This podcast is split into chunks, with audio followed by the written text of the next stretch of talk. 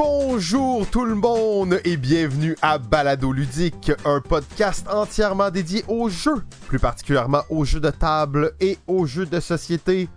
Aujourd'hui, Beach Party! Saison sur Twitch en direct, saison 8, épisode 9. JF est là, Pierre est là, tout le monde est là. Vous êtes là dans le chat de l'autre bord. Vous êtes nombreux. Antoine, Vincent, Cyril Ron, Alex, Temple du Meeple, Ben Jet.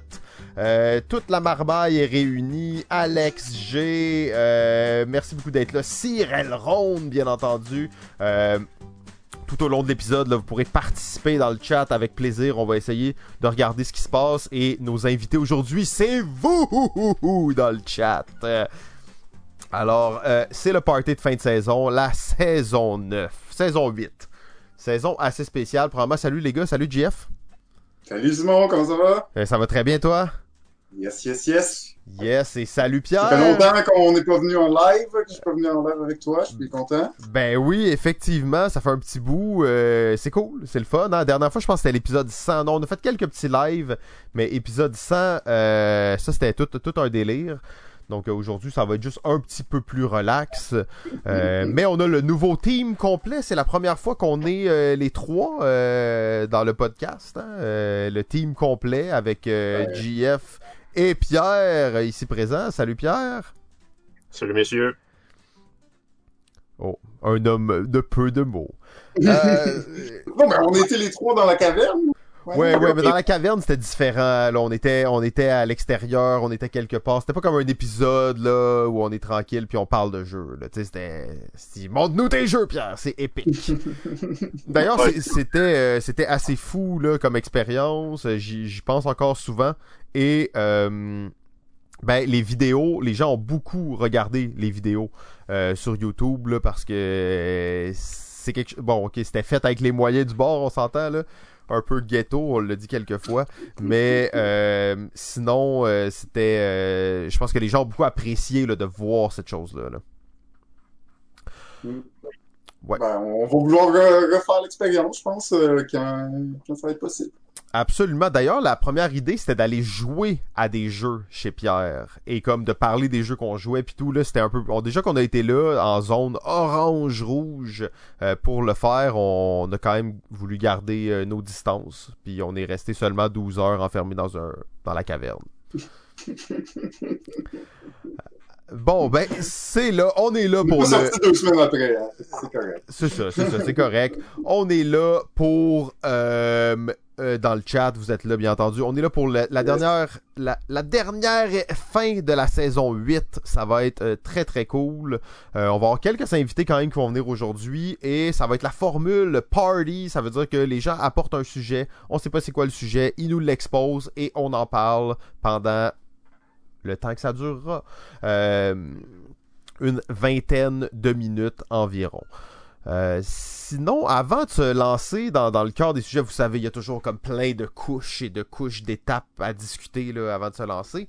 Euh, j'aimerais ça prendre un petit moment, pas parler de la COVID pendant une heure, là, mais euh, juste faire un genre de recap de la dernière année. Qu'est-ce qui s'est passé? Est-ce qu'on.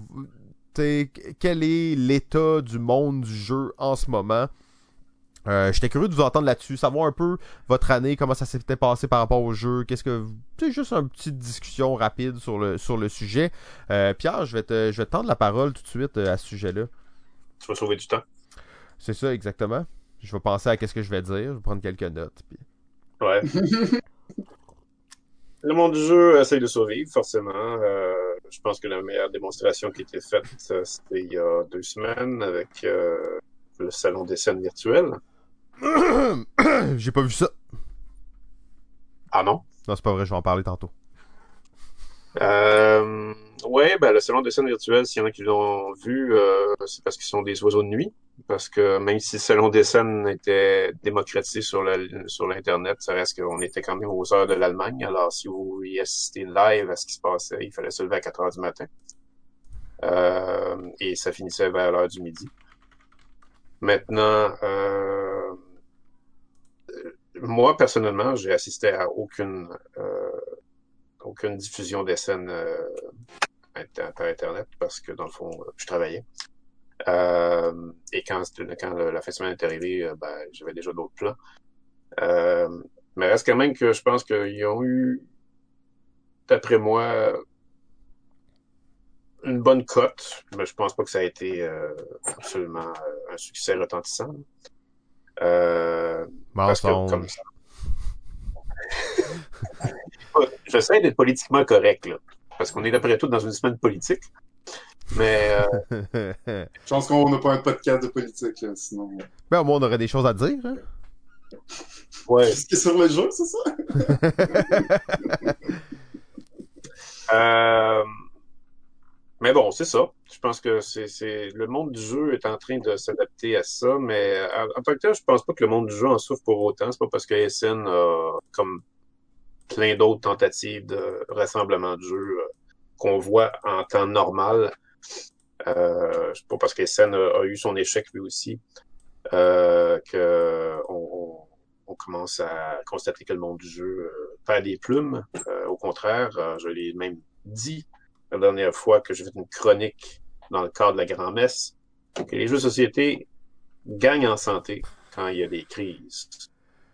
Euh, parce que les gens étant en crise coupent leurs habitudes euh, qui, qui, vont euh, entretenir en, temps normal et puis ils vont se tourner vers les jeux. Et c'est là après ça qu'on va les voir rayonner. J'aime beaucoup cette, euh, cette théorie-là. T'en as parlé plusieurs fois, mais on n'a jamais vraiment élaboré. là. Est-ce que c'est ça ton sujet d'aujourd'hui, de la chronique euh, de demain ou euh?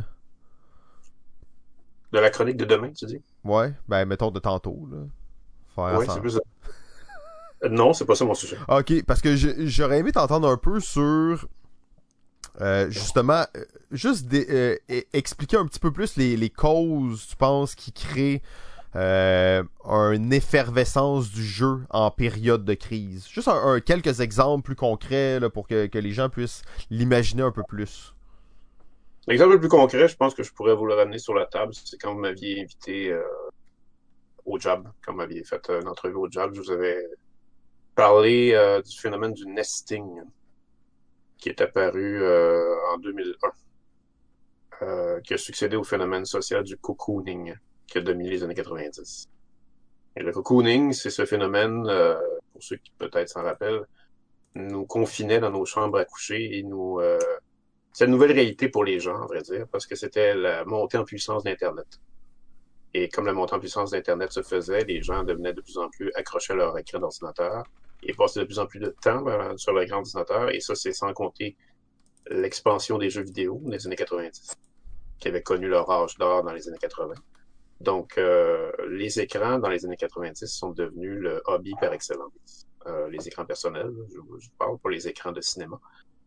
Et ça a fait en sorte que la chambre à coucher est devenue le symbole du, euh, du nouveau hobby euh, qui était répandu. Et le sexe? Le sexe, peut-être, mais quand personne n'était dans la chambre autre que vous-même tout seul, ben, ça donnait le cocooning. Et quand 2002 est arrivé, euh, c'était Le sexe. Ah Excusez, désolé. je me suis laissé emporter. là. C'était le party. Moi, je, bois du rhum coke depuis, euh, depuis quand même un petit bout. là. depuis que je suis levé, mettons.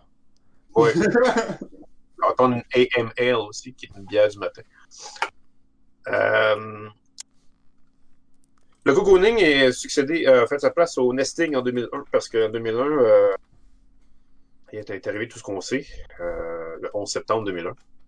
Et ça l'a réveillé les esprits et ça l'a provoqué les gens, surtout aux États-Unis, comme quoi, euh, si vous restez chez vous, ça voulait pas dire que vous étiez en sécurité. Donc, euh, il y a eu une recherche de contact social qui s'est faite euh, petit à petit de 2001 à 2010 et les gens sont vraiment devenus plus ouverts à se rassembler et à se solidariser devant des menaces éventuelles qui pourraient arriver. Donc, qui dit solidarité dit transfert de hobby. Et qui dit transfert de hobby dit transfert de pièces de hobby. Et on est porté largement couché à la cuisine. Et la cuisine est devenue la salle où les passe-temps se faisaient un peu, plus. Dans une cuisine, il y a une table. Sur une table, on met des jeux. Donc, les jeux de société, si vous, vous avez vu l'explosion du marché du société en 2007 et 2010 ensuite, ben, c'est simplement les relents de ce qui s'était tramé depuis 2000. Oh! Conclusion intéressante, effectivement. Ben, merci beaucoup. Euh, juste pour conclure là-dessus, toi, comment t'as vécu Est-ce que t'as joué à des, des nouveautés puis tout ça? Parce que là, on se dit en 2020, il y a quand même des nouveaux jeux qui sont sortis à part Quattle. Là. Y a-tu des gens qui ont, qui ont joué à d'autres choses? Euh, À part Quattle, tu dis? Ouais, non, mais on a Étienne Sand dans le chat, justement, fait que faut quand même mentionner euh, ce chef-d'œuvre québécois qui a été trending euh, numéro 1 sur BGG pendant quelques jours.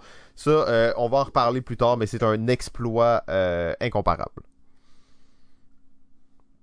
Oui, tout à fait. Ah, tu, oh, là, là tu, me, tu, lances la barre pour savoir les jeux que j'ai joués, c'est ça? Non, non, pas obligé de me répondre. Je sais que t'en as sûrement pas joué beaucoup. Fait que je veux pas qu'on se commette là-dessus. Là, je veux juste savoir justement, est-ce que est-ce que t'avais. Est-ce que tu avais l'impression que c'était plus difficile de jouer à des nouveaux jeux? Est-ce que tu avais quand même des occasions de le faire? Comment tu, tu voyais ça comme individu?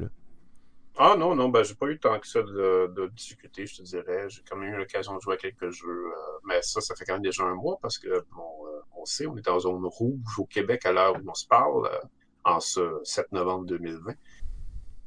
donc les jeux, les nouveaux jeux que j'ai joués, je te dirais que c'est surtout soit en ligne, soit soit ben, en direct au mois de septembre. Je dirais que les deux qui m'ont le plus marqué, ben il y a Imperial Struggle euh, Imperial Struggle, qui est un, le succès spirituel de Twilight Struggle.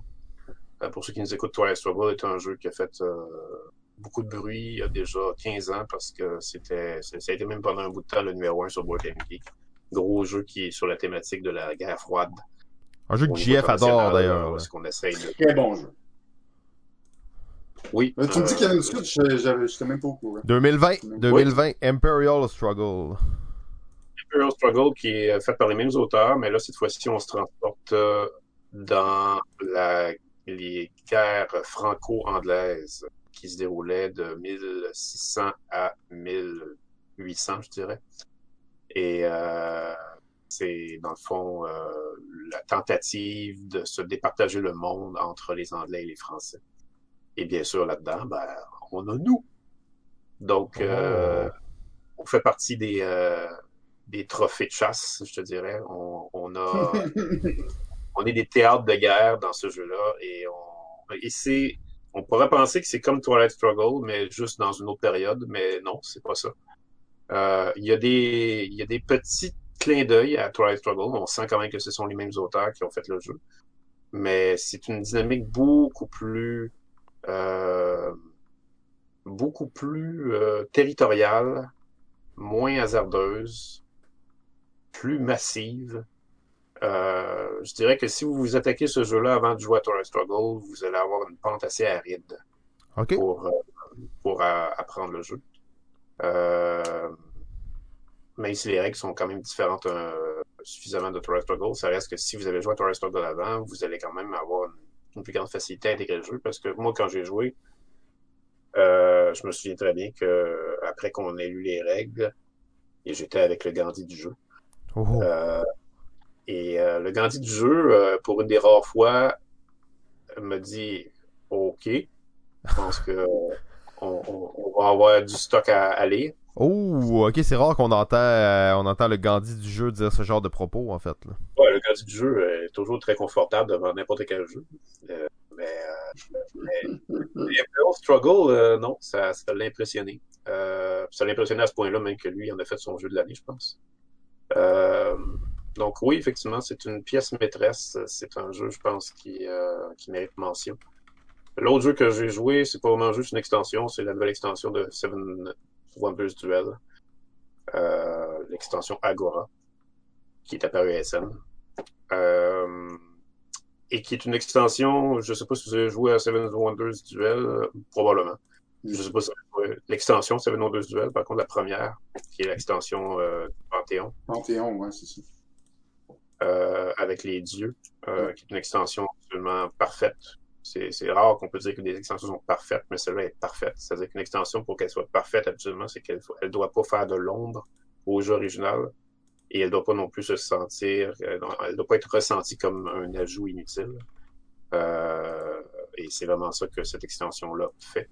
Elle, elle, enrichit ce 2 duel à merveille. Maintenant, la nouvelle extension, je ne dirais pas qu'elle en fait autant. Euh, disons qu'elle varie les, euh, les façons de faire. Elle rajoute des cartes à prendre.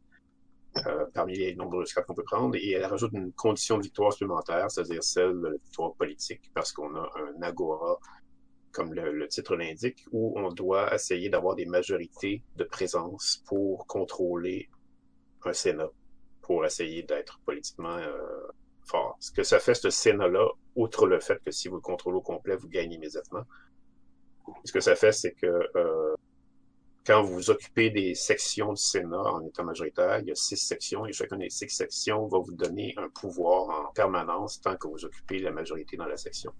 Et ce pouvoir-là peut être quand même assez intéressant parce qu'il peut vous donner, par exemple, euh, ça peut être des pouvoirs, par exemple, qui vont vous dire euh, chaque fois que vous ramassez une carte bleue ou chaque fois que votre adversaire ramasse une carte bleue, ben, vous ramassez de l'argent.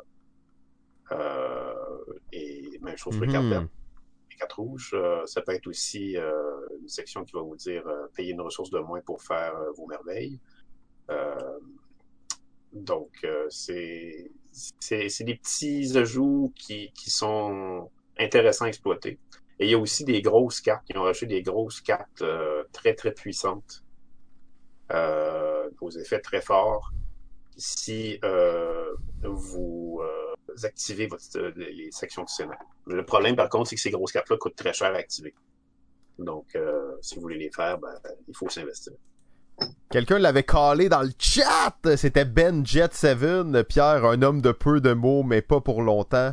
Faut faire attention quand on lui pose une question parce que vraiment, il nous amène. Mais c'est super. Euh, belle description. Euh, mais t'avais aussi beaucoup joué, je crois, à Aristeia. Je sais pas si ça c'est un jeu de l'année ou c'est un jeu qui date de, plus longtemps ou? Ben, c'est un jeu qui date de 2017 déjà, donc. Ah, ok, ok, ok. Euh, mais Aristeia, ben, j'ai joué par contre à un autre jeu des mêmes créateurs des créateurs similaires, je pense. Est-ce que c'est Non, non, je pense que c'est les Italiens finalement qui l'ont fait. Qui s'appelle Sky Tier. Euh, qui lui est plus nouveau. C'est un jeu. Euh, d'arène aussi ou? C'est un jeu d'arène aussi. C'est un jeu de... c'est un autre MOBA sur table. Euh, c'est plus un MOBA sur table qu'un jeu d'arène. Euh, c'est bien, c'est bien, mais je dirais que c'est pas. j'ai pas été convaincu que qu'Aristeia. Aristeia, je sais que tu affectionnes énormément, Simon. Et, euh, je suis sûr que GF adorerait aussi. Euh, mais pour ceux qui sont amateurs du style, c'est un, c'est une, une belle bête ludique. C'est, une des, des, meilleures réussites dans son domaine du style. Super. Ben, GF, je te renvoie la même question. Euh, ben écoute, moi ça a été un été relax au niveau du jeu de société. C'est sûr que euh, là, Pierre, il semblait très euh, positif là, sur euh, l'industrie du jeu et le fait que dans les, les moments de crise, euh, le jeu augmente. Moi, ce que je vois, c'est que en réalité, il y a moins de jeux qui sortent, il y a moins de gens qui jouent à des jeux, puis c'est plus dur de pouvoir se rassembler puis de jouer à des jeux en, en vrai. Fait que oui, il y a toute cette transition qui s'est faite vers Tabletop Simulator, qui est au moins une façon là, de, de pouvoir continuer à jouer puis ça amène quand même des points positifs dans le sens que on peut euh, faire des zones proto à travers le Québec. Hein? Donc, euh, euh, on peut inviter tout le monde. Tu sais, ça, ça rassemble le Québec. C'est vraiment le fun. Sauf que ça reste que jouer sur Tabletop Simulator, c'est vraiment pas la même expérience que jouer en vrai. Puis j'ai eu des expériences correctes, mais j'ai eu des, des, expériences comme vraiment difficiles avec Tabletop. Puis il y a des jeux qui sont vraiment euh, pas jouable pratiquement, vraiment pas jouable. Euh, après, bon, c'est sûr que plus tu es à l'aise avec Tabletop, plus ça rend le tout facile, mais ça, ça reste que c'est un obstacle, c'est un obstacle pas juste pour moi, je pense pour beaucoup, beaucoup de gens. Euh, donc, euh, ben c'est ça. Moi, c'est sûr que je trouve que au contraste un peu au ralenti, il y a moins de jeux qui sortent. Euh, les éditeurs sont un peu plus frileux, ils ont peut-être repoussé plus de jeux. Euh, fait que je je pense pas que ben c'est sûr que le, hobby en, en, souffre en ce moment selon moi. Je pense que quand ça va être terminé, il y aura pas nécessairement de séquelles négatives. C'est-à-dire que je pense que l'industrie du jeu va être capable de repartir puis de revenir un peu comme comme euh, avant, sauf que tu sais pour vrai j'ai pas regardé les chiffres, mais je suis pas mal sûr que dans les dix dernières années, c'est la première année où on n'est pas en croissance au niveau des ventes ou de la quantité de jeux sortis. Ça faisait dix ans qu'on avait euh, un 20 à 30 de plus de jeux sortis à chaque année. Là, je pense que cette année, ça, ça va couper un peu cette, lancée-là. Est-ce qu'on va être capable de reprendre après puis de revenir? Je pense que oui, je pense que oui. Euh, ça dépend à quel moment on va pouvoir se, se voir, mais le jeu de société, c'est un jeu, c'est un médium qu'on se rend compte qu'on est là en physique un à côté de l'autre. Fait que tant qu'on peut pas faire ça, pour moi c'est euh, c'est assez problématique. Ça a fait oui en sorte que j'ai joué plus à des, des jeux que j'ai chez nous ou des, euh, des jeux que j'ai déjà joués que des nouveautés euh, vu la, la difficulté d'accès. Euh, donc par ce choix-là. Super, ok. Ben oui, c'est une bonne vision aussi. Je comprends ce que tu veux dire. C'est clair que jeu de société, ça inclut société. Euh, je pense que le temps de jeu à la maison avec la famille a sûrement beaucoup augmenté, par exemple. Euh, probablement, en fait, probablement beaucoup, beaucoup. Mais celui entre amis a vraiment diminué. Pour moi, ce que je trouve l'impact que ça va avoir, c'est. Pierre parle d'effervescence et tout ça.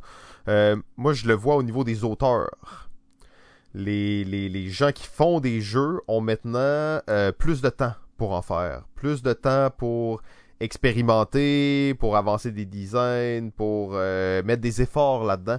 Et j'ai l'impression que c'est ça que dans un, deux, trois ans, on va voir les répercussions mm. de qu'est-ce qui se produit en ce moment. Euh, D'ailleurs, c'est un peu mon sujet de, de, de, plus tard, donc je pourrais, je pourrais y revenir à, à ce moment-là aussi. J'avais trois, quatre sujets. Là. Je voulais parler de celui qui était le plus approprié là, en fonction de la, la circonstance. Sinon, ben, cette année, j'ai effectivement pas joué à grand chose euh, de nouveau. Euh, un de mes highlights, si on peut dire que c'est une nouveauté, c'est euh, Rallyman GT. Jeu de course de, de rallye, là, en fait. Là. Quand même assez cool. je vous dis que c'est mon coup de cœur de l'année. Je l'ai quand même déjà échangé, en fait.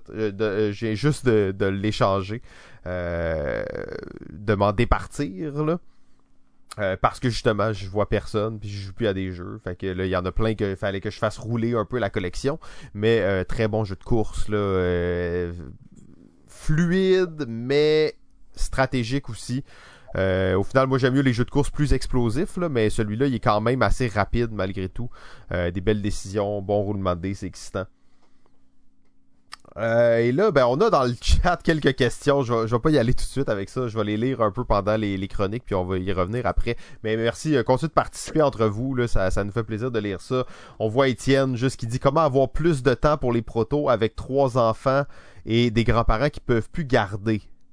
Ah, ouais, ça c'est une bonne question. Pourtant, euh, de ce que je vois, vous, vous avez pas ralenti votre rythme de création. Donc, euh, sérieusement, je sais pas d'où le temps vient, mais c'est sûr que si on sauve, pour moi, la, la, vraie économie de temps en ce moment vient du transport. 3 heures. Moi, je passais 3 heures de transport par jour, c'était beaucoup, là. Mais même quand j'en passais moins, j'étais presque à 2 deux, heures, 2 heures de transport. Fait que, tu sais, le, le, tout le temps, oui, tout le reste de la vie n'est pas changé, mais le transport, ça là, oui, il y a plein d'endroits où tu peux grappiller du temps, mais ça, c'est gratuit, là, tu sais, c'est comme bang, là, tu viens de l'avoir, là. Fait que ça, je pense que c'est non négligeable comme, euh, comme opportunité à saisir ça va être difficile de revenir à deux heures, deux, trois heures de transport par jour après ça. En fait, c'est sûr que ça reviendra jamais à ça. Euh, ça va changer bien des, C'est sûr que non, en fait. Euh, je peux pas. En fait, c'est sûr que non. Ça peut pas revenir à ça. Puis tout le, mais ça peut pas non plus être totalement qu'est-ce qu'on est en ce moment parce qu'il y a quand même, il y, a des choses que les gens aiment moins euh, dans, dans cette circonstance. Sinon, ben un des jeux et là je veux pas faire le têteux, comme on dit. Mais un des jeux auxquels j'ai beaucoup joué cette année, et je l'ai surtout en début d'année, c'est ben, en début de pandémie, c'est le jeu Roll and Cook, euh, qui est un jeu fait par Gobbin. Gobbin. Donc, fait par Gobbin, ici présent. Euh, ben pas ici présent malheureusement, peut-être qu'il va être là ce soir, mais euh, un auteur d'ici qui est pas vraiment un auteur de jeu en plus, puis qui a popé ce jeu un roll and ride comme il y en a pas beaucoup, qui est vraiment unique. Euh, donc c'est gratuit en ligne, Roll and Cook. Je vous invite à aller jeter un coup d'œil là-dessus. Ça a été mentionné sur plein de groupes, il est dans plein de listes sur BGG, dans plein de geek lists. Euh, il, y a, eu quand même beaucoup de, bruit autour de, ce roll and ride là particulièrement. Donc euh, je vous invite à aller, à aller jeter un petit coup d'œil là-dessus. Alors on est prêt, on se lance. Euh, en même temps, c'est un épisode de chronique hein, et de, de, de, de vagabondage, donc euh, on se lance, on se lance comme on peut. On est prêt. on- On est prêt pour Vagabonde depuis tantôt. Fait que ça va. la première chronique euh, officielle de ce party de fin de saison. Mais avant, Oh! mais avant, le tournoi international de Can't Stop. Can't Yes! Stop à Playa del Maya. Euh, nous sommes là pour la deuxième demi-finale. Euh, bien entendu, Oui. pensez pas que, que ça se passe live, là, c'est déjà arrivé. Nous, on vous relate, euh, on vous relate qu'est-ce qui s'est passé. Dans le fond, on pensait pas que ça arrive live. C'est arrivé il y a quelques mois. Euh, oui, c'était en plein confinement, mais c'était zone orange. On était en République dominicaine, tout le monde. On avait des masques. C'était cool.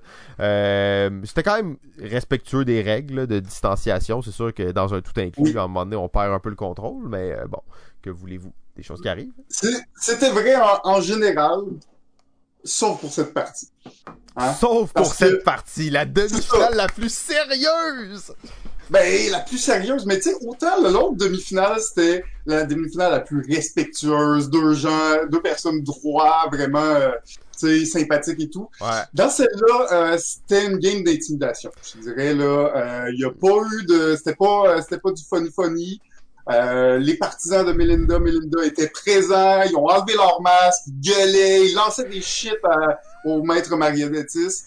Ouais, attends, Euh, attends, là, c'est ça, là, on va juste dire, là, c'était Melinda Melinda contre le maître marionnettiste Pierre-Louis de A2 Game. Euh, deux personnalités très différentes, mais deux gens qui étaient là pour la victoire, là, quand même. Ouais, Victoire, puis le maître mar- marionnettiste, il est pas du genre à se faire intimider facilement, mais il s'en mêlait un petit peu dans ses cordes. là, dans- Ouais, ouais, mais il était beaucoup, hein. Quand, était, euh, quand t'as une foule qui te crie après comme ça, c'est toujours plus tendu, là. Ouais, il s'approchait de lui, pas de masque pis tout, pis là, il était... Ouais, non, c'était c'était limite, c'était limite. D'ailleurs, on a- il y a, il y a eu, il y a eu un petit, euh, je pense que le farfadet du jeu est, euh, a comme punché un, en tout cas, je sais pas s'il l'a poussé, il l'a poussé. On va dire qu'il l'a poussé. Euh, En tout cas, il y a une fête au loin, au moins les autorités locales ont agi assez rapidement. c'est ça. Mais tu sais, c'est pas le genre d'attitude que j'aime ça voir. Hein. Tout se passait bien, tout c'est un beau tournoi, puis là, ah, de la grosse agression, mais écoute, c'est quand même un bon match. Là, Oui, oui, le maître marionnettiste, un, un, un, un, euh, un joueur de piano du lancer de dés, tu sais, c'était, et du regard, hein, c'était, tout était dans, dans la présentation. On était sur la plage, mais il était bien habillé, il avait son petit veston, tu sais, bien présenté. Ah, je- La petite moustache, exactement. Il était propre, son verre de lait, euh, tu sais, tout ce était, était bien en règle, tu sais. Puis il, il a quand même gagné la première rangée, la rangée numéro 3. À Ken Stop, là, quand tu commences puis tu gagnes la rangée numéro 3, tu sais que c'est un, un bon début de game. Tu T'es comme, oh yes, j'ai la 3, tu sais. Là, t'es comme, parfait, maintenant j'attaque les grosses affaires. Mais, si on le dira jamais assez souvent, hein, Melinda, Melinda, GF. Hmm, non, non, c'est euh, c'est une vraie brute. On sait pas comment elle fait, mais euh, écoute, on dit qu'elle contrôle les dés euh, par la pensée, mais écoute, elle est... Elle, elle- Arlene, je pense que c'est vraiment le son fan club qui donne autant d'énergie parce que c'est- on sait pas de où ça vient ici. Non, non, elle a gagné la 7, elle a gagné la 8. Fait que là, euh, les maîtres marionnettistes se retrouvaient un peu les mains vides. Et euh, finalement, elle a remporté la, la 10, si je me souviens bien, ou la 9. Euh, la, ouais, c'est la 9 ou la 10. Ça, ça s'est bien... Elle a terminé ça, tu sais, c'est une professionnelle. Et ça, c'est la différence entre les amateurs et les professionnels. Tu parlais là, d'affaires qu'elle contrôlait les dés. Euh, ça, ça, ça m'inquiète un peu. J'ai j'ai des frissons d'ailleurs. Je sais pas si on peut le voir à la caméra, pas vraiment. Mais parce que là, je me suis dit, c'est peut-être le premier mutant. Puis dans le fond, elle a le pouvoir de contrôler les dés. Quelle affaire. tu sais, C'est comme le premier mutant de l'humanité vient gagner des tournois de balado ludique en République dominicaine. Ça a de l'air comme si c'était pas vrai. Ça pourrait être. ça- ça- c'est c'est presque trop trop exagéré. C'est ça, c'est ça, c'est trop pour être vrai. C'est Mais pas- C'est surréaliste. Fait que, tu sais, elle, avait- elle a gagné le tournoi de Ricochet Robot et elle se retrouve en finale. Euh, elle sera en finale contre euh, le ludologue. Oh, oh, oh. Ce qui est fou, c'est que c'est la même finale que Ricochet Robot. Ludologue, Melinda, Melinda. Clash of the Titans! La revanche! Est-ce que le ludologue pourra prendre sa revanche sur Melinda Melinda? Hmm. Ça sera, euh, on vous le dira au prochain épisode. Prochain épisode, c'est la grande finale, alors manquez pas ça. Euh, bravo à, à Pierre-Louis, le maître marionnettiste, qui a quand même mené un très beau combat. Mais sérieusement, on se demande même est-ce que le ludologue peut battre Melinda Melinda? C'est euh, c'est c'est la question qu'on se pose. Rendu là, euh, ouais. On, on va, euh, on va investiguer la- l'affaire des, des mutants. Peut-être que t'as une piste, là. Ouais, ça me fait peur un peu. Je suis un peu nerveux par rapport à ça, mais bon, c'est ça. Ok, fait que ben, on est prêt à commencer le party de fin de saison de balado ludique. Poum, poum, poum! Et on lance ça en grand avec le nouveau membre de balado ludique depuis la saison 8. Bien entendu, j'ai nommé Zendor P P P P P 7 l'historien du jeu, la légende. Pierre Poisson marqué. C'est bien moi, ça. Oh oui.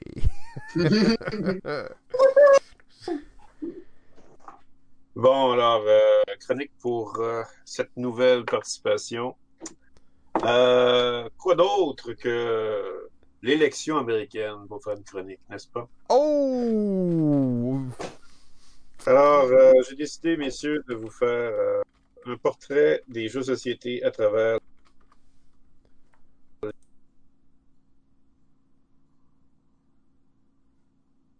Oh. Je pourrais vous faire un portrait des jeux de société à travers les élections point, euh, le, le système politique, parce que euh, les jeux de société en sont vraiment friands, je crois. Il y a, eu quand même une trollée de jeux de société sur le, le sujet de la politique et de l'activité politique depuis les 100 dernières années.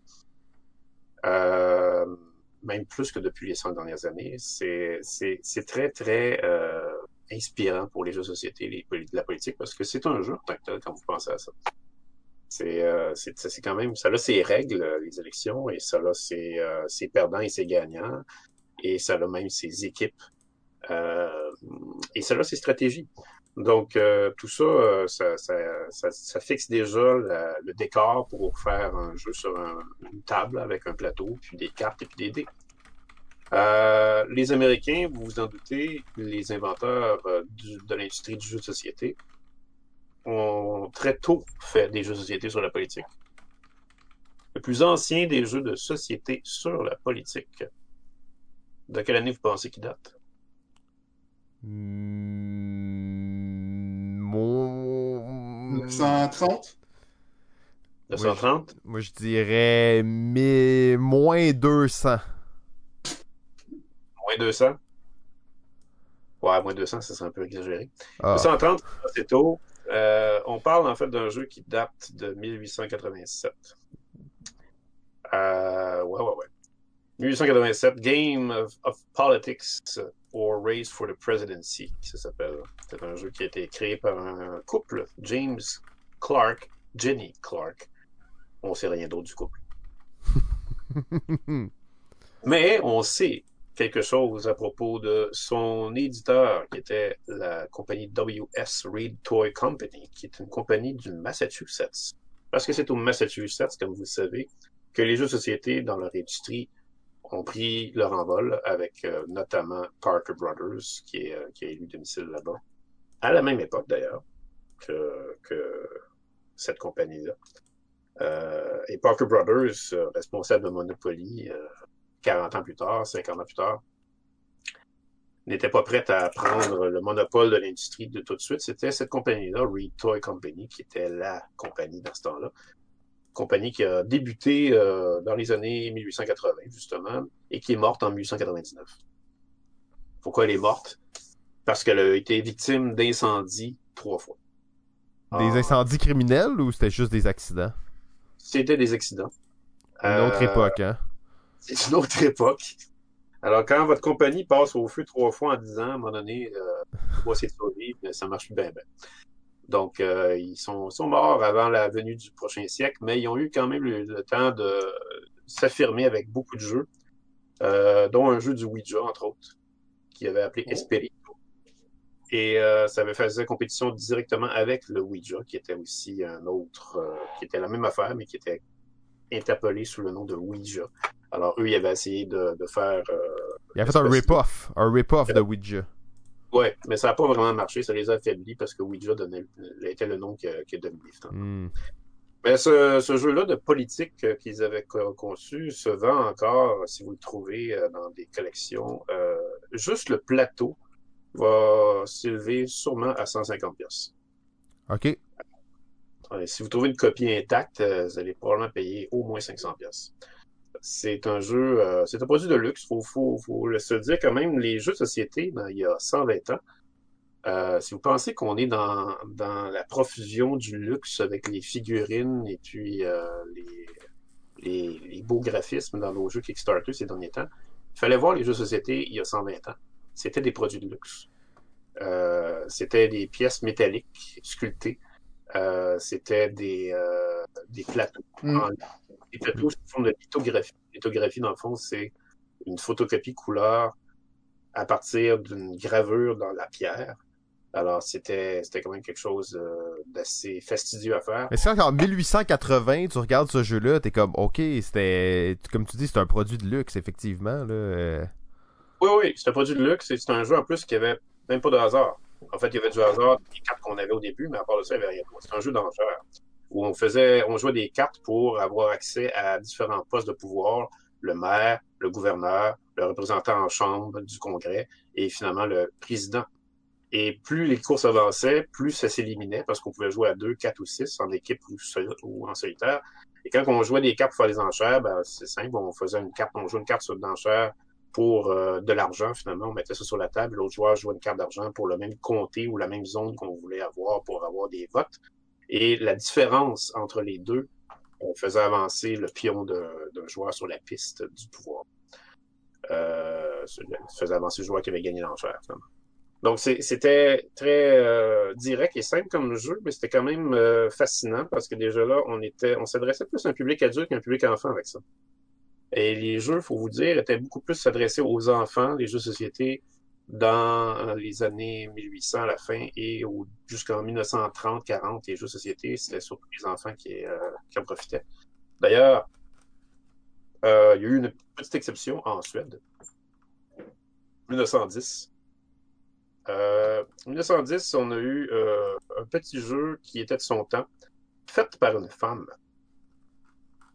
Euh, et c'est un jeu qui, euh, en fait, euh, est ni plus ni moins qu'un parcours où on a des cases de 1 à 100 et euh, il faut juste gagner la course sur le parcours. C'est une médiocrité sans nom. Mais c'est un jeu quand même. À la base, ça servait pour la promotion du vote pour les femmes. Hmm. Euh, une féministe suédoise qui s'appelle Anne-Margaret Holmgren qui avait fait ça.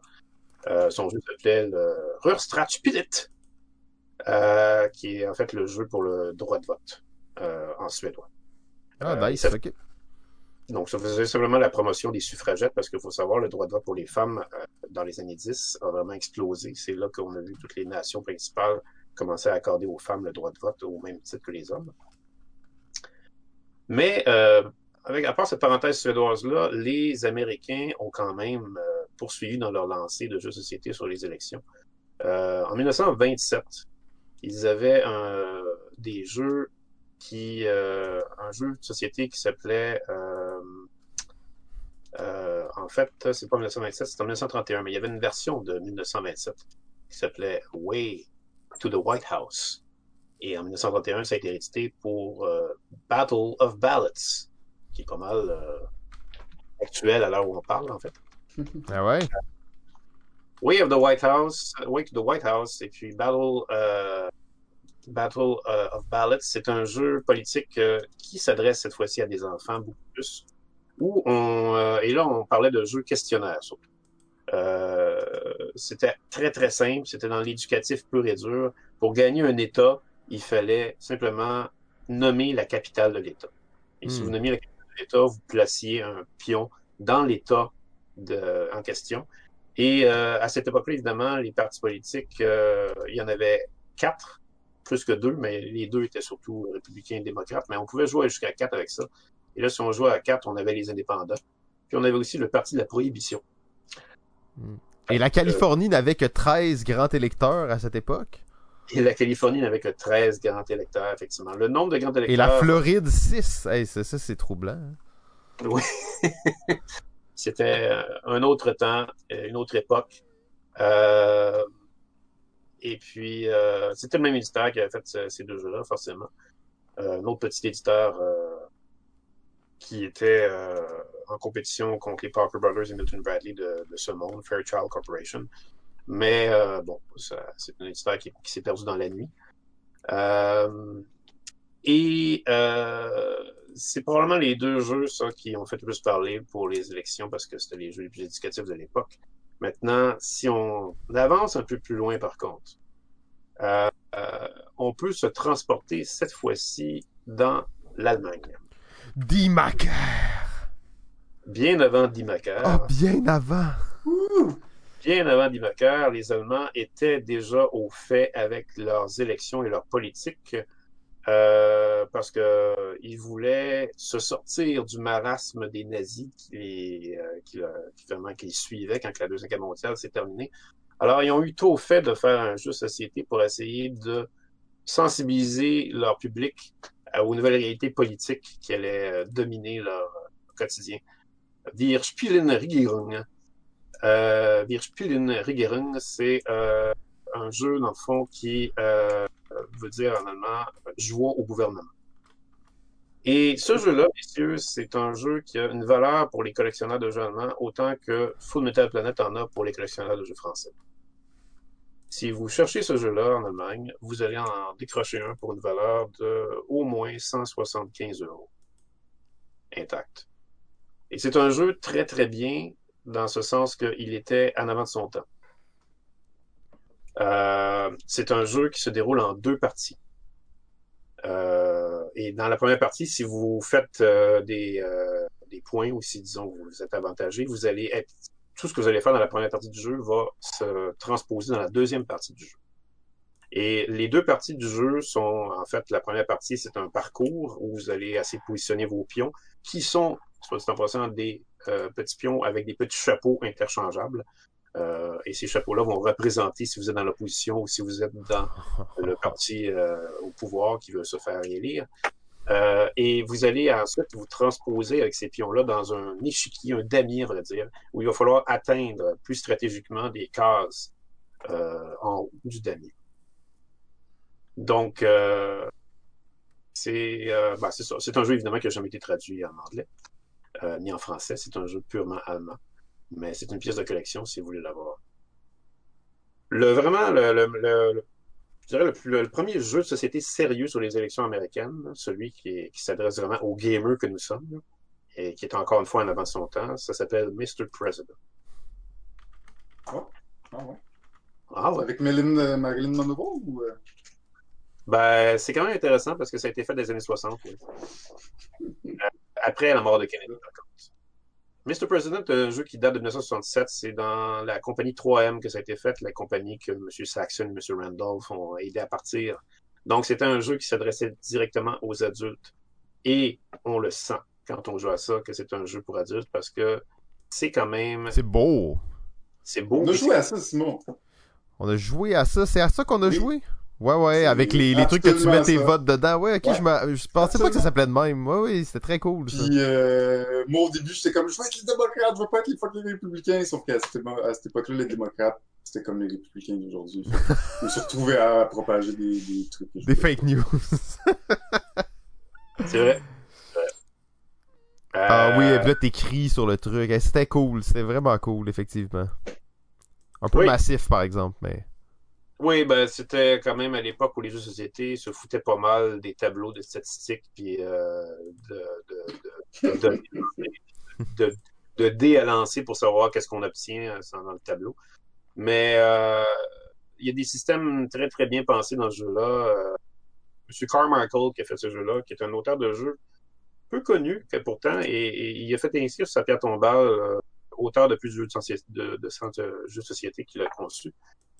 Euh, on en connaît quelques-uns. mais sont plus connus, c'est Mr. President, mais il y en a fait d'autres, par exemple, euh, Beat the Cat. Euh, Beat Non. the Cat, qui est, euh, oui, oui. C'était le jeu de? Luca Rocco Magnotta ou... Non, c'est pas un jeu de Lucas, non, c'est.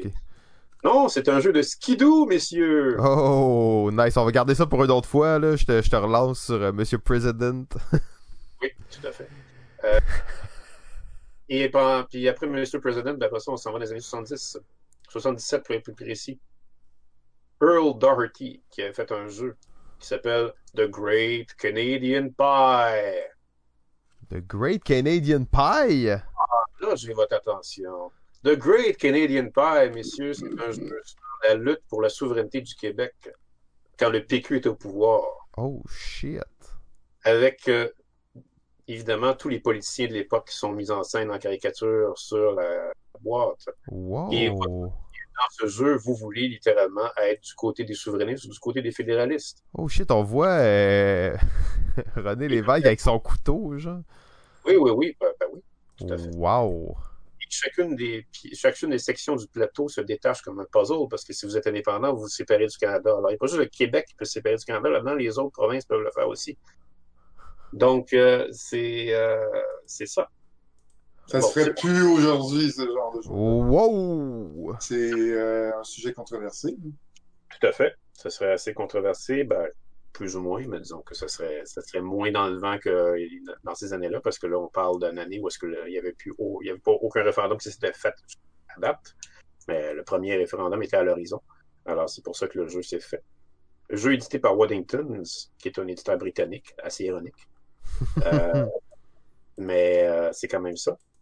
Maintenant, euh, parenthèse, qu'on passe par le Canada, qu'est-ce qu'on a eu après ça? Ben, c'est une parenthèse vers l'Allemagne, encore une fois. Et c'est là que le fameux D-Macar est arrivé en 86. Gros jeu s'il en faut. Gros jeu s'il en faut, puisque c'est un jeu qui dure 4 heures.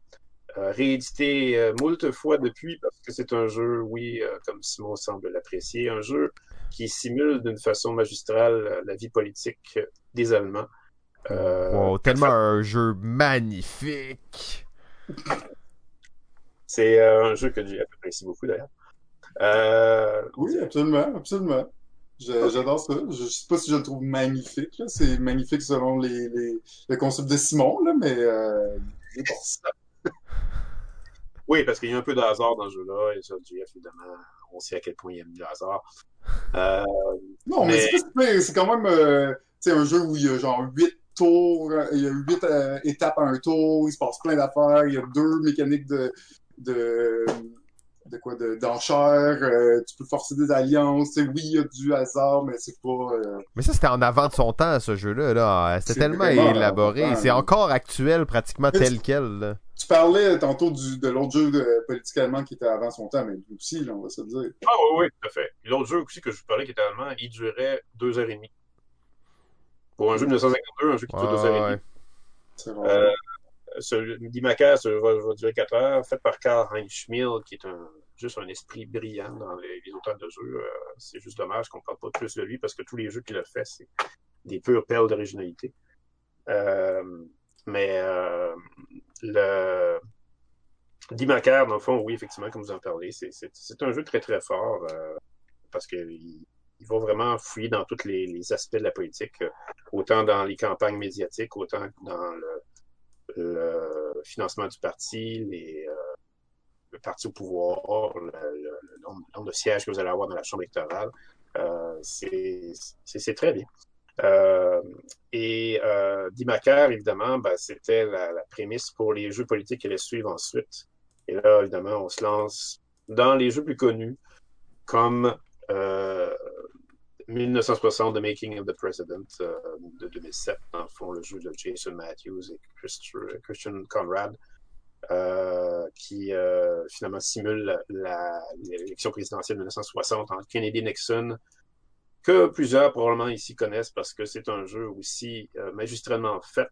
Matthews est un auteur très connecté sur la politique, qui travaille à Washington, il fait partie des fonctionnaires de Washington et ça se sent il, est, euh, il connaît la politique comme le fond de sa poche et il sait très bien comment les mettre en concept ludique. Euh, et son 1960 Making of the President est un jeu qui retrace très bien à travers un jeu de cartes que vous jouez, euh, mélangé avec le plateau et les comtés américains que vous allez prendre, les États américains que vous allez mm. prendre, comment vous allez faire tourner la situation en votre faveur, comment vous allez jouer avec les médias, comment vous allez finalement convertir les votes et avoir les 270 requis. Et ça, ben, ça s'est suivi très, très peu de temps après par Campaign Manager en 2008, qui, euh, Matthew s'est fait solliciter tout de suite pour faire un jeu pour les élections d'Obama avec McCain, parce qu'on savait que, à quel point c'était une élection historique. Alors, Campaign Manager est un jeu, finalement, qui compacte le 1960 The Making of the President dans un jeu d'une demi-heure avec des cartes. C'est quand même vraiment différent. Hein? Il n'y a pas comme le plateau central, je pense que c'est des petits boards, ça se peut-tu? C'est des petits plateaux, effectivement, avec... Pour chaque euh, état, puis... Oui, c'est euh, c'est vraiment une tentative réussie de épurer de 1960 The Making of a President. Et ça, ça réussit très, très bien. Moi, personnellement, j'aime mieux euh, Campaign Manager que 1960. Je le trouve plus élégant dans sa façon d'être. Euh, il a d'ailleurs même un aspect de deck building. Euh, quand vous jouez à ce jeu-là, c'est des cartes essentiellement, mais on vous propose de jouer chacun votre paquet de cartes, selon si vous êtes républicain ou démocrate. Mais euh, quand vous êtes habitué de jouer au jeu, vous pouvez carrément construire votre paquet avec d'autres cartes. Euh, avant de commencer. Euh, et oui, ben c'est ça. Et puis, ben, à vrai dire, ça fait le tour, je vous dirais, de l'historique des jeux société sur les élections américaines. J'ai juste mentionné, dans le fond, Jason Matthews, c'est aussi l'auteur de Twilight Struggle. Oui, oui. On c'est co-auteur, Jason Matthews, puis... ouais. Fait que ces autres jeux, c'est. L'autre jeu que tu parlais juste avant, ben, il y a vraiment plus une inspiration de Twilight Struggle que celui-là, je pense. Ben, à vrai dire, euh, j'aime bien comparer Campaign Manager 1960 et Twilight Struggle. C'est un peu comme une espèce de hiérarchie. On passe du jeu très simple à un jeu moins simple à un jeu vraiment massif. là, maintenant, il y a Imperial Struggle au-dessus de ça. Genre. Ouais, il y a Imperial.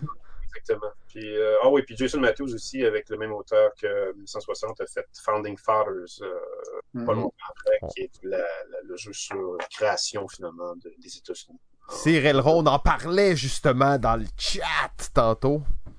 Oui. Ben, très cool. Puis est-ce que tu. Là, c'est sûr qu'il y a déjà plein de jeux avec Trump euh, dedans, là. Mais est-ce que tu ben, penses qu'on va voir euh, certains jeux qui vont arriver avec les, les, élections actuelles ou? Euh, ça se peut. Écoute, il y a déjà un jeu de société qui s'appelle Trump the Game de 1986. Ouais, mais ça, c'est son propre oh, jeu. Là. Ah, Écoute, je, je, je, ne fais pas de blague en disant que quand que Sid Saxon avait été invité à critiquer ce jeu-là, il avait trouvé que c'était étonnant. Et qu'il y avait, il avait même trouvé qu'il y avait une mécanique dans ce jeu-là qui était vraiment bien trouvée. Euh, parce qu'il y a une mécanique dans ce jeu-là qui, euh, qui est une espèce de mécanique spéculative où vous devez euh, investir dans l'immobilier, puis vous savez pas trop trop si vous allez l'avoir, puis vous mettez euh, des, vous faites une surenchère de prix euh, dans une espèce de boîtier. Euh, plusieurs boîtiers, on va dire. Mais oui, je sais, je sais, c'est drop the game, c'est pas, c'est c'est une grosse affaire faite pour faire de l'argent plus que d'autres choses. Ouais, on sent qu'il y a de la passion derrière, là. ouais. Je serais curieux de le jouer, en tout cas. Je serais curieux de l'essayer. Euh, ouais, ok, ben merci euh, pour, euh, pour tout cette, ce truc-là, cette, cette récapitulatif des jeux politiques, principalement des jeux politiques américains. Fait que très cool. Jeff, t'avais-tu peut-être un petit point à mentionner là-dessus? non, pas particulièrement. Ben, c'est sûr que jeu de Trump, je ne sais pas. Hein, J'imagine que oui, il va en avoir, mais est-ce que c'est parce que le problème, c'est que ça risque d'aller beaucoup du côté humour, euh, party game, je pense. Je sais pas si on peut vraiment faire un jeu de politique sérieux avec Trump. Je pense pas. Parce que des jeux d'humour, il y en a déjà plein avec Trump, là, pis sa face dessus. Là. Ouais, mais c'est. C'est ce que je vois mieux avec ce genre de double là. Euh, un, vrai jeu de politique, là, euh, avec Trump, si le côté de Trump a le droit de tricher, fine, mais faut que ce soit hmm. symétrique. Ben, tu vois que ça, c'est intéressant quand même de voir comment justement la, politique se transforme avec le temps aussi hein, et euh, les différents médias. Euh, super, fait que ben merci beaucoup Pierre, c'était l'introduction du party, ça, ça start bien les choses et on va euh, accueillir euh, dans quelques instants notre première invitée pour ce party de fin de saison. On va juste confirmer avec elle que c'est correct. On est live, mais tu sais c'est pas tac tac tac comme la grande messe c'est un peu plus freestyle. Donc je vais je vais l'inviter. Alors, euh, je l'invite euh, présentement euh, à se joindre à nous. il s'agit de Elsa de Ludipsy. Euh, Psyludique, nous l'avons vu déjà plusieurs fois à la Grande Messe. Eh bien aujourd'hui, elle sera là pour le party de fin de saison de Balado Ludique. Donc, ben Elsa, merci beaucoup de, de joindre à nous. On t'avait déjà présenté un peu, mais on va le faire, on va refaire un petit peu aussi pour le bienfait des gens qui n'auraient pas suivi la Grande Messe ou des gens qui sont moins au fait avec nos autres projets. Euh, T'as parti pendant le confinement là, euh, une chaîne, euh, un réseau, pas un réseau, là, une chaîne, je sais pas comment appeler ça, ces affaires-là, mais un, média indépendant euh, sur le jeu de société, ça s'appelle Ludipsy, principalement là, pour mettre ton, ton angle de spécialiste de la psychologie avec le jeu. si tu veux peut-être nous résumer ça un peu dans tes mots. Oui, oui. Euh, dans le fond, j'ai parti, j'appelle ça une plateforme parce que moi non plus, j'ai pas trouvé tant de, mots pour expliquer ça. Mais bon, la plateforme euh, Ludipsy, au départ, c'était un, blog sur lequel je voulais parler de santé mentale, de bien-être, parce que je suis psychologue de profession, fait que c'est une de mes, mes, passions. Puis de, euh, de jeux, de ludification. Donc, j'incluais jeux de société, jeux de jeux vidéo, jeux de rôle. Puis dans le fond, ben, c'est ça, c'est parti d'un blog où j'écrivais des articles. Ça a grandi sous forme de podcast. Et là, c'est rendu avec la chaîne YouTube euh, Ludipsy, sur lequel je fais plein de petits projets. Là, je pense que je vais vraiment selon mon, ma motivation. Euh, je fais des entrevues, euh, je fais des podcasts avec des concepteurs de jeux, euh, je fais des analyses de jeux, ce que j'aime vraiment. Puis, en ce moment, j'ai le projet La place des femmes dans le domaine du jeu. Puis, je rencontre plein de femmes qui sont impliquées dans le domaine du jeu, soit comme joueuses, soit comme conceptrices de jeux, soit comme euh, créatrices de contenu. Puis dans le fond, euh, j'ai présente, je présente leur parcours, puis on discute ensemble durant une trentaine de minutes. Mais oui, c'est un projet vraiment, euh, vraiment intéressant, euh, celui-là. D'ailleurs, disponible sur, euh, sur ta chaîne YouTube, mais aussi sur Facebook. Je pense que toutes les, les publications sont là, donc n'hésitez pas à aller dropper un petit follow pour cette nouvelle venue, mais qui crée vraiment beaucoup de contenu, puis avec beaucoup de régularité là, depuis, depuis le mois de mars, si je me souviens bien. Là. Oui, oui, j'ai commencé ça. C'est mon projet de confinement. Puis bon, le confinement reste, fait que le projet est resté aussi avec. Très, très cool. Euh, donc, ben, merci d'être là aujourd'hui pour le, party de fin de saison, euh, Beach Party, balado ludique. Euh, ouais, c'est ça, exactement. On était comme. Ben, en même temps, il fait chaud dehors, il fait beau, euh, donc ça, ça tombait bien. Euh, ben ouais, meilleure journée pour être dans un sous-sol pendant 12 heures, parfait. Pierre, lui, il est comme. Ben, moi, j'ai pas bougé depuis le début du confinement. donc, qu'est-ce que tu nous apportes aujourd'hui comme sujet? On sait que c'est un sujet qu'on connaît pas, donc on va te laisser nous, nous présenter ça et nous présenter la forme que tu veux que la discussion ait par la suite. Là. Ouais. Euh, oui, non, je trouve intriguant le, le surprise. Là, juste pour ramener un peu avec les problèmes techniques, mon ordinateur, ça fait deux fois qu'il redémarre. Là, je suis sur mon cellulaire, d'où euh, je me vois pas, fait que comme je suis peut-être dans un angle un peu étrange. Euh, ça se peut que vous me voyez pitonner en même temps, c'est parce que j'ai besoin de mon ordinateur. Ta présentation PowerPoint, c'est ça?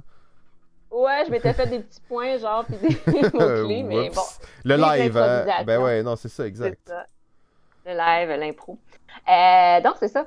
Euh, ces temps-ci, avec mon projet La place des femmes dans le domaine du jeu, euh, puis des discussions avec différentes femmes, ainsi, que, dans le fond, d'autres discussions sur les forums. Il y a plein de groupes vraiment de, joueurs, de chroniqueurs, de concepteurs de jeux. Des fois, il y a des petites questions qui ressortent. Puis, au fur et à mesure, ça m'est venu à réfléchir à certains concepts. Et aujourd'hui, je pense que ça pourrait être intéressant, puis je trouve ça intéressant que euh, avec qui euh, je vais pouvoir discuter avec vous, euh, de discuter des, des jeux de société puis des sujets tabous. Puis hmm. essayer de Là, vous venez de parler en plus de jeux politiques et autres, donc ça va être intéressant. mais dans le fond, à travers les, les petites recherches que j'ai faites, je voyais qu'il y avait des sujets qui étaient comme vraiment plus tabous dans les jeux de société particulièrement qu'on voit beaucoup dans les jeux vidéo, euh, séries télé, autres contenus euh, euh, de divertissement, mais que dans les jeux de société, il y avait comme une certaine réticence à aborder ces thématiques-là. je parle par exemple tout ce qui concerne la sexualité, tout ce qui concerne la mort, tout ce qui concerne la, souffrance, la santé physique, la santé mentale, le suicide, etc. Ou la diversité de genre et la place des femmes, notamment. Et euh, c'est ça, essayé d'aborder un peu puis voir comment les gens se sentaient par rapport à ça. Puis il y avait vraiment des discours euh, discordants ou assez dichotomiques. Euh, des gens qui sont comme oui, pro euh, sensibilisation, puis des gens qui disent non, le jeu, c'est fait pour avoir du fun. Mhm. Euh, suicide égale pas le fun. Parler de euh, sexisme égale pas le fun. Fait que c'est comme s'il y avait cette distance-là qui se faisait. Puis de ce que j'observais après ça, les jeux qui abordaient euh, ces sujets-là un peu plus tabous étaient comme divisés en trois catégories. Soit les jeux vraiment humoristiques, euh, genre euh, le jeu, euh, qui ont fait son extension, je pense, sexe, euh, sexe et bouffe. Donc euh, là, on est vraiment dans un extrême. Là. On rit, c'est- on parle de sexualité, mais dans le extrême, genre, il y, a, a plus de tabou, mais c'est juste ridiculisé. C'est sûr qu'il y a les jeux qui vont parler de certains sujets euh, tabous, mais sous une forme un peu plus euh, ironique, cynique, donc euh, l'humour noir. Euh, par exemple, j'observais le jeu... euh, euh, c'est là que c'est là que mes notes auraient été utiles. J'avais observé le jeu, je pense, La Petite Mort, La qui Petite était Mort, basé hein, sur, c'est ça. ouais, où, on, où on- au final, l'objectif c'est de tuer du monde, puis euh, il faisait un, un des personnages à tuer, c'est exemple euh, Kurt euh, Cobain, c'est ça, oui. Euh, puis dans le fond, lui, c'est un personnage avec des ten- tendances suicidaires, puis là, genre, faut que tu arrives à le mener à le tuer. Fait que on aborde le suicide, mais tu sais, vraiment, c'est une forme humour noir, ironique. Euh, ou, de l'autre côté, il y avait les, les jeux qu'on va appeler les jeux sérieux, puis les jeux souvent qui sont associés à des jeux plates ou éducatifs. Fait que c'est comme si c'était difficile de mettre des sujets tabous, mais avec ce qu'on pourrait catégoriser de bons jeux. Tu sais, que les jeux que Ce soit un vrai Euh, jeu, là, tu sais. un vrai jeu, c'est ça. Là, je mets plein de guillemets parce qu'on est vraiment dans les définitions, là, mais euh, d'un vrai jeu. Puis là, à travers ça, je me posais un peu la question, ben, est-ce que c'est possible? c'est une grosse, grosse question, là, mais est-ce que c'est possible d'aborder des sujets tabous comme la sexualité, la violence, la souffrance, la santé mentale, la santé physique, la maladie, la mort, mais dans des vrais jeux? ça m'a poussé à faire un peu mes recherches de mon côté. Euh, j'ai découvert plein de jeux vraiment intéressants que je connaissais pas en fouillant un peu sur les forums. Euh, Il y en a que je connaissais. Puis, euh, cela, je voulais discuter un peu avec vous, avoir votre opinion là-dessus, mais aussi voir de votre côté qu'est-ce que vous en pensiez, parce que vous êtes en plein là-dedans. Euh, puis de voir aussi, tu sais, un vrai jeu, est-ce que de nos jours, c'est possible d'aborder, par exemple, le suicide? Est-ce que c'est possible d'aborder un jeu qui parlerait de, de la souffrance, mais que ça serait un jeu, un jeu, donc on aurait du plaisir, puis ça serait pas nécessairement un jeu éducatif ou historique? Oh, Dans ben, les jeux, ouais, ben, je, je vais laisser la parole. t'sais. Plein de choses à dire. Euh, Simon, tu peux y aller? Ben, en fait, je voulais juste Ouais. vraiment euh, saluer le, le sujet. Je trouve que c'est vraiment intéressant. Puis ça, c'est vraiment une des raisons pourquoi Balado Ludique existe, justement, qu'on puisse parler de ça. Je pense que c'est vraiment un sujet très cool. J'ai vu dans le chat, d'ailleurs, plusieurs noms qui ont été nommés. Je vais en nommer quelques-uns, on va pouvoir y revenir. Mais Danny, Freedom, This War of Mine, Train... Euh, Mhm. c'est ça, exact. Il y, en, a quand même quelques-uns, j'imagine. Il y en a, plusieurs autres qui vont, se faire nommer au, cours du temps. Euh, mettons qu'on. Parce que c'est très large, qu'est-ce que tu nous apportes, c'est super. Là. Bon, on pourrait faire une saison complète là-dessus, pratiquement. Là. Euh, donc, peut-être prendre juste la première question que tu avais posée, qui était est-ce que c'est possible? Est-ce que c'est quelque chose que on veut en tant que joueur ou en tant qu'analyste ou en tant que peu importe qui dans l'industrie du jeu? Euh, et répondre peut-être justement à la- à l'argument ou non de les jeux c'est fait pour avoir du plaisir donc tu sais si je m'en vais jouer à un jeu plus dark ben ça va un peu ga- pas gâcher mon plaisir mais mettre ça un peu plus euh, dommageable Ouais. donc euh, ben GF t'avais t'avais l'air d'être prêt à y aller euh. Ouais, à faire. Euh, bon sujet, je suis super intéressé euh, d'en parler parce que c'est assez actuel à mon sens. Euh, Est-ce que c'est possible? Je pense que c'est possible. Euh, et on le voit de plus en plus dans le jeu de société, mais euh, c'est pas encore la norme. Je dirais qu'en jeu vidéo, ça fait pas si longtemps que les jeux sérieux existent. Euh, c'est quand même une trend là, qui vient des dix dernières années pas mal. Puis euh, on, à cause de ça, on s'est un peu distancié des, des jeux euh, éducatifs. Puis les jeux éducatifs en jeu de société, c'est un peu problématique euh, pour justement les raisons qu'on a nommées. C'est on veut un jeu pour avoir du fun, pas pour apprendre des choses. Sais, oui, c'est fun si on apprend des choses, mais on veut avoir du fun en premier. Euh, je sais pas pourquoi le jeu vidéo c'est plus facile. Euh, peut-être le coût, euh, acheter un jeu, euh, c'est peut-être moins cher, un jeu sérieux comme ça. Je, je sais pas vraiment pourquoi c'est c'est plus commun, mais on voit dans le jeu, vidéo, il y a cette trend-là qui est là, qui est de plus en plus forte. Puis je pense que c'est quelque chose qui s'en vient dans le jeu de société, mais c'est ça, comment on parle de suicide de façon euh, sérieuse, si on veut, sans aller dans les trois, ben, sans aller dans les deux premières catégories, parce que rigolo, humour, moi, c'est tout ce que je vois en ce moment, ben, principalement, là, c'est ce qu'il y a le plus, puis je pense aussi à privacy, euh, d'une certaine façon, là, privacy, où on se pose justement des questions un peu euh, euh, sensibles. Mais euh, c'est ça, il y en a pas beaucoup. Il y a quelques jeux qui l'ont fait. Euh, Simon mentionné tantôt, ben, une personne dans notre chat a mentionné Freedom, c'est Freedom the Underground Railroad, euh, qui est un jeu dans lequel nous allons aider les les esclavagistes noirs à traverser vers le nord des États-Unis. Juste les esclaves, pas les esclavagistes, en fait. Euh, oui, les esclaves, pardon. poussez-vous, poussez-vous! Donc, euh, on, on, notre but, c'est de, de, faire traverser ces esclaves-là, euh, les lignes, puis bon, tous les, les, les, endroits où c'était gardé. donc, jeu sérieux, je pense, un sujet quand même assez lourd, mais malgré tout, le jeu, tu sais, c'est un jeu coop c'est un jeu massif là dans le sens que c'est un jeu de 2-3 heures puis ça prend du temps puis c'est comme ça ressemble à un vrai jeu de stratégie si on veut. Fait qu'on on est là mais c'est sûr que le sujet est vraiment touché. Euh, je pense que ça s'en vient encore une fois c'est juste il faut, faut falloir voir c'est qui le public pour ça. Il faut falloir voir c'est qui le public pour ça parce que mm-hmm. le jeu de société c'est vraiment lié euh, au euh, ben, dans le fond, il faut que tu fasses des ventes, là, dans le sens que c'est vraiment risqué de faire un jeu. Fait que si tu fais un jeu sérieux qui pousse un peu les limites comme ça, est-ce que tu vas être capable de le rentabiliser? Est-ce que tu vas être capable de, le vendre assez? Est-ce qu'il y a un public pour ça? C'est surtout ça la question, parce que dès qu'il y a un public pour quelque chose, les jeux de société vont, vont s'y mettre. Mais quand c'est pas encore un terrain connu, qu'il faut déchiffrer, euh, défricher un peu le terrain, ça prend plus de temps, ça peut être plus risqué, puis c'est, ça peut être plus long. Ça peut être plus long avant que ça se fasse. Euh, encore une fois, moi, je pense que tout va passer par la rentabilité, mais je pense que notre mentalité par rapport aux jeux société euh, euh, éducatifs est en train de changer. Puis justement, on, on, arrête de faire des jeux éducatifs, puis on fait des jeux de société à saveur éducative, ce qui est vraiment pas la même chose. Euh, pour moi, puis on, on, est en train de faire cette transition-là parce qu'on se rend compte que les jeux éducatifs, ben, il y a une certaine limite à ça. Fait qu'on voudrait ouvrir le jeu éducatif, pas juste à ceux qui veulent un jeu éducatif, mais à tout le monde, même ceux qui veulent juste jouer à des jeux. Euh, donc, entre c'est mon avis là. Euh, je pense que je pense qu'en effet c'est difficile, mais que de plus en plus ça s'en vient. Puis euh, plus il va y avoir une, demande pour ça, plus, plus il va en, en exister. Super. Euh, Est-ce que Elsa, tu voulais dire un petit truc là-dessus ou euh, tu... ouais, ben, peut-être juste réagir un petit peu?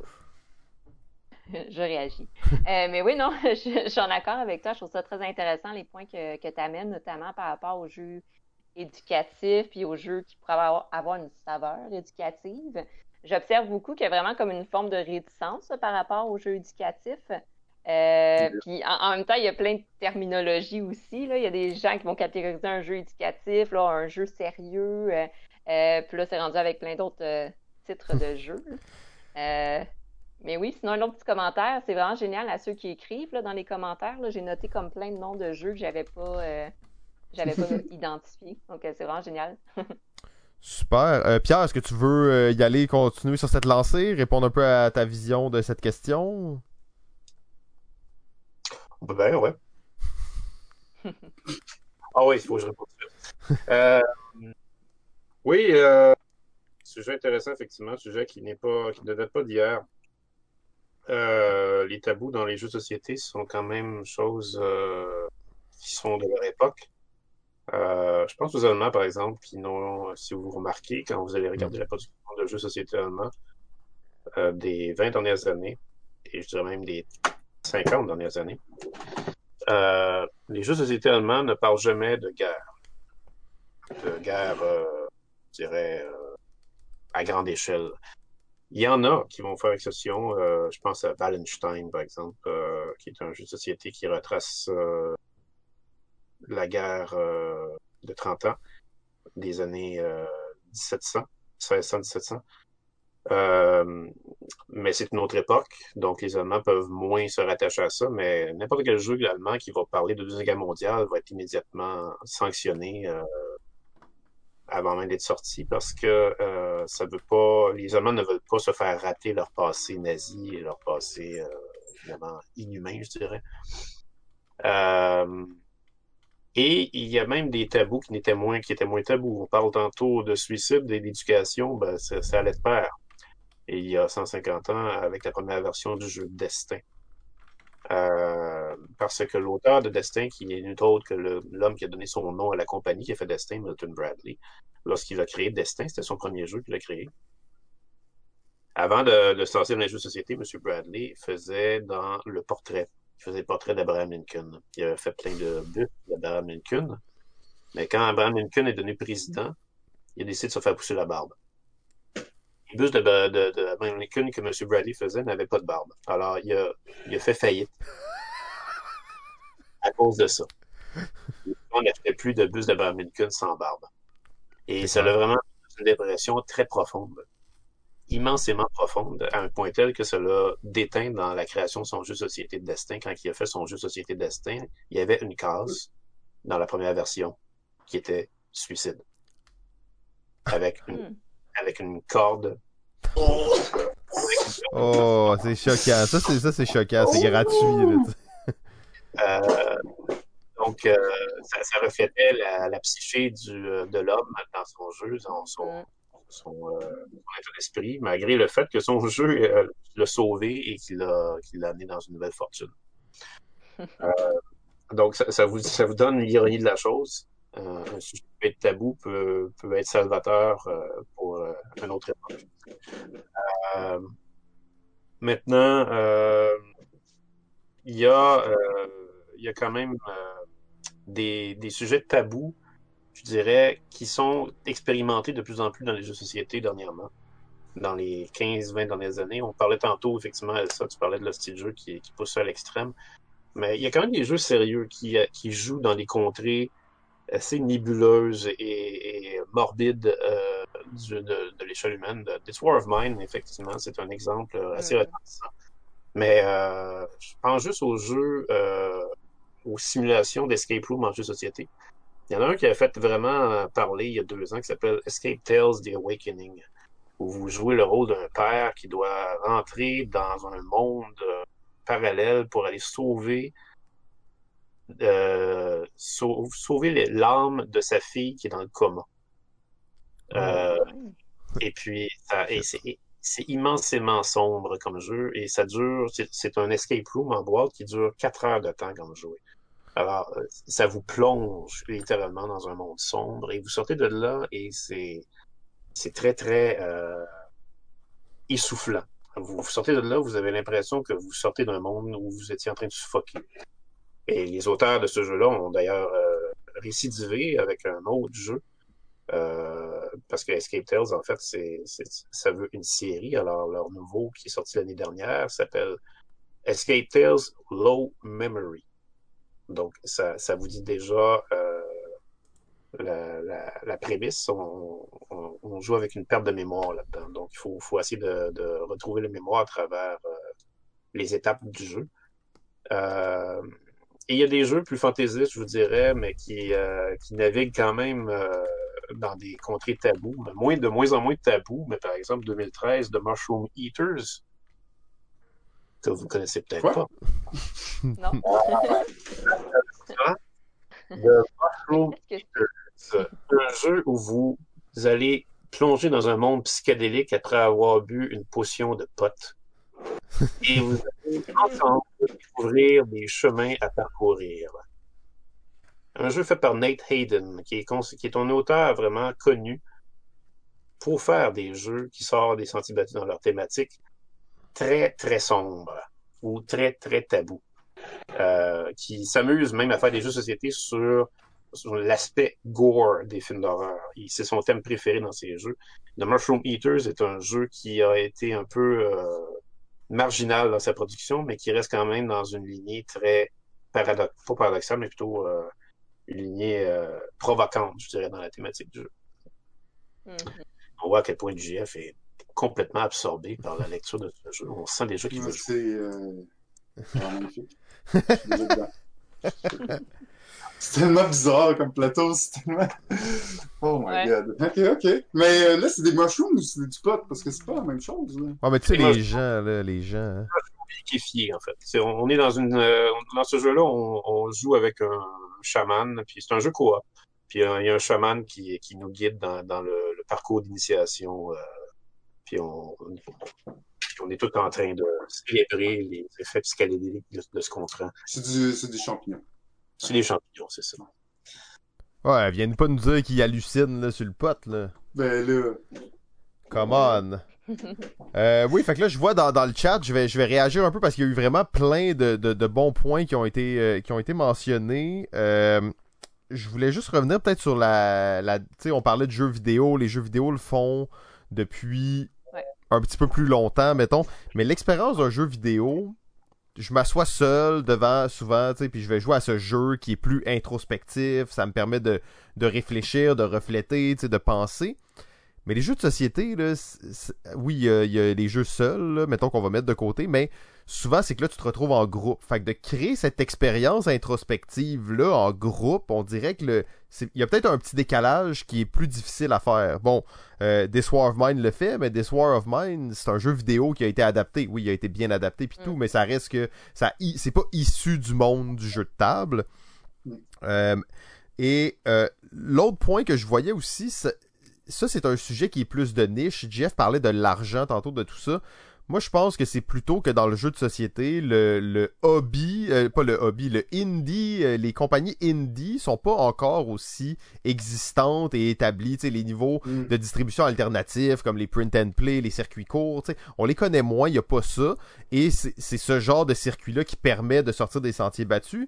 D'ailleurs, on avait reçu euh, à Zone Proto, c'était euh, Anktropia, euh, compagnie en France, là, petit éditeur qui vont sortir Which Side Are You On? Un gros jeu coopératif de 3 heures où tu joues euh, différents euh, ben, mettons, euh, communautés d'immigrants aux États-Unis au début du siècle, euh, au début de l'ancien siècle, hein, bien entendu, du 19e, inspiré du livre La Jungle, qui montre vraiment comment dans les villes industrielles du début du siècle aux États-Unis, la vie pour les immigrants était de la marde totale, c'était vraiment horrible dans les villes, les gens travaillaient dans les usines, c'était dégueu.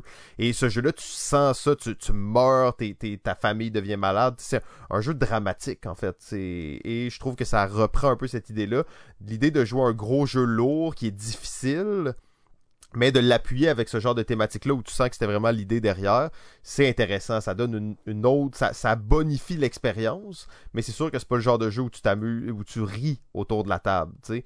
Là, la question c'est est-ce que s'amuser, rire, jouer à des jeux, quel est le, le, pan à faire entre tout ça? Euh, Il y, a, plusieurs possibilités. Euh, mon dernier commentaire sera euh, pour répondre aux sinographes directement dans le chat, c'est que les jeux de rôle, particulièrement encore une fois les jeux de rôle euh, indie, là, pas Donjon Dragon puis tout ça, mais les jeux, on va parler de LARP nordique, les Nordic LARP, des jeux de rôle euh, suédois, genre un peu obscurs, mais qui est quand même un, un mouvement assez reconnu, explore ces, ces, ces enjeux-là, ces, ces thématiques-là de façon très profonde en fait.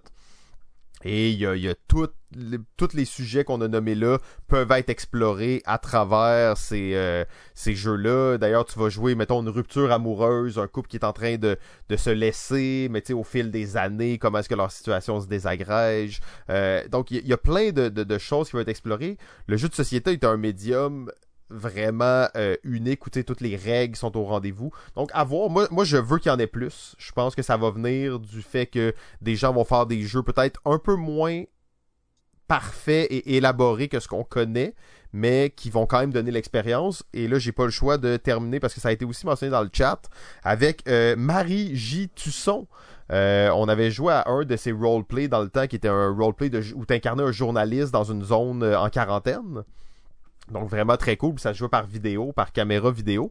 Mais là, là un jeu de société qu'on a malheureusement pas joué qui s'appelle White, euh, qui a l'air de traiter euh, de sujets assez euh, assez sombres aussi. Est-ce que est-ce que est-ce que le jeu remplit son mandat? Et ça c'est qu'est-ce qu'il va falloir voir? Parce que l'idée c'est on dirait que ces jeux-là viennent avec une pression de je j'ai je suis pas juste un jeu, il faut que je représente un enjeu qui est plus grand que, que simplement un jeu. Tu sais, si tu fais un jeu, mettons, puis ça parle du suicide, mais là, tu vas te faire critiquer parce que t'as pas amené ça de la bonne façon. Puis il y a des gens qui vont, s'opposer à ce que tu traites de sujet choc. Donc, faut que tu aies un angle pratiquement. Et là, toi, tu été bien placé. Mais on dirait qu'il faut pratiquement que ce soit backé par un travail psychologique derrière. Et ça met une pression sur les auteurs qui est comme, OK, est-ce que je veux m'aventurer là? Fait que j'ai déblatéré toutes mes notes d'une shot, là, mais euh, je vais te redonner la parole, euh, Elsa.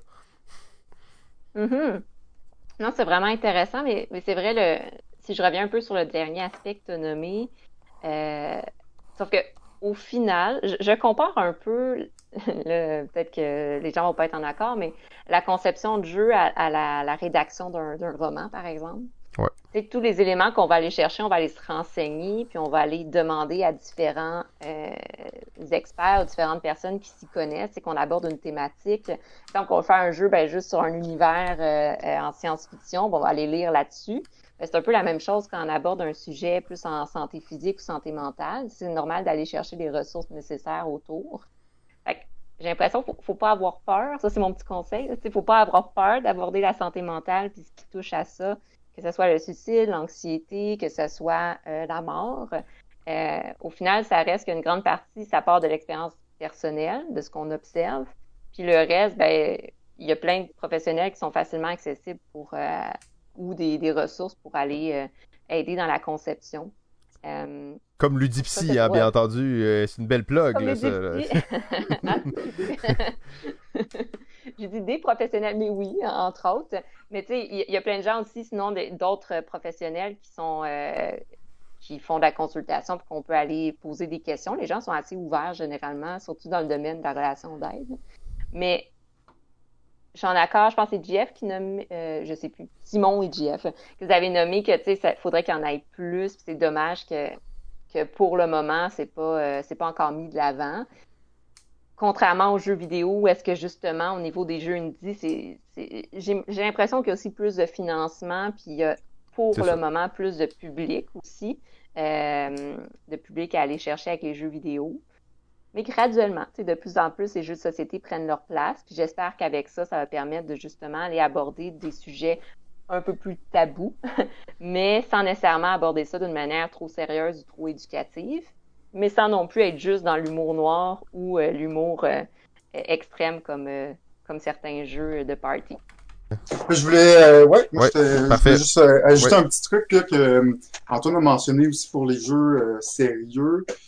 En jeu de société, euh, c'est que le problème souvent, c'est que ça prend des legacy, là, dans le sens que, tu sais, en jeu sérieux, souvent, tu vas jouer au jeu, puis bon, tu vas avoir vécu l'expérience puis tout, mais après, il n'y a pas nécessairement de rejouabilité, tu sais. C'est sûr que là, les jeux sans rejouabilité, c'est une trend qui existe de plus en plus. Fait que j'imagine que les, ça va aider peut-être des jeux sérieux à, à prendre cette trend-là, mais ça, ça prend, tu sais, pas legacy, mais tu sais, si tu y joues juste une fois, tu sais que ça amène plein de contraintes aussi différentes euh, dans la création du jeu. Donc, c'est un des obstacles aussi à, à traverser là, pour, pour, ces jeux-là. Euh, des jeux que j'observais, en fait, la majorité des jeux que j'observais, c'est soit des jeux euh, à deux, euh, des jeux solo, dans le style des wargames, justement, qu'il y en a qui en nommaient tout à l'heure.